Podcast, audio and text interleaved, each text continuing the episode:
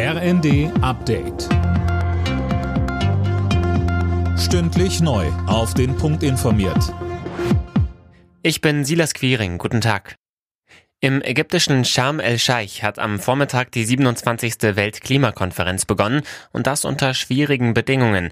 Russlands Krieg in der Ukraine und die Energiekrise beherrschen die Schlagzeilen und drohen das Thema Klimaschutz in den Hintergrund zu rücken.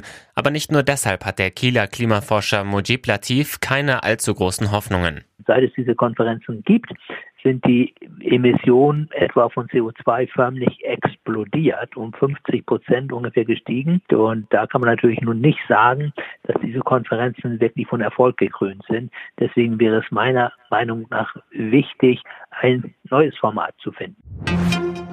Der Deutsche Lehrerverband fordert mehr Spielraum für die Schulen in Sachen Corona-Schutz. Unter anderem sollten Schulen selbst über eine Maskenpflicht entscheiden können, sagte Verbandspräsident Meidinger den Funke-Zeitungen. Spätestens dann, wenn 20 Prozent der Lehrer ausfallen.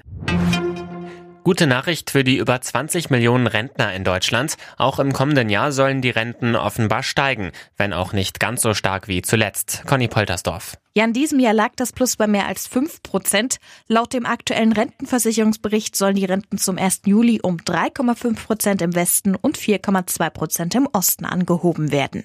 In der Bild am Sonntag sprach Bundesarbeitsminister Heil von einer spürbaren Erhöhung. Allerdings liegt die Steigerung deutlich unter der derzeitigen Inflationsrate. In der Fußball-Bundesliga will sich Union Berlin heute die Spitzenposition von den Bayern zurückholen. Die Hauptstädter müssen auswärts beim kriselnden Team aus Leverkusen ran. Außerdem spielt Freiburg noch gegen Köln. Alle Nachrichten auf rnd.de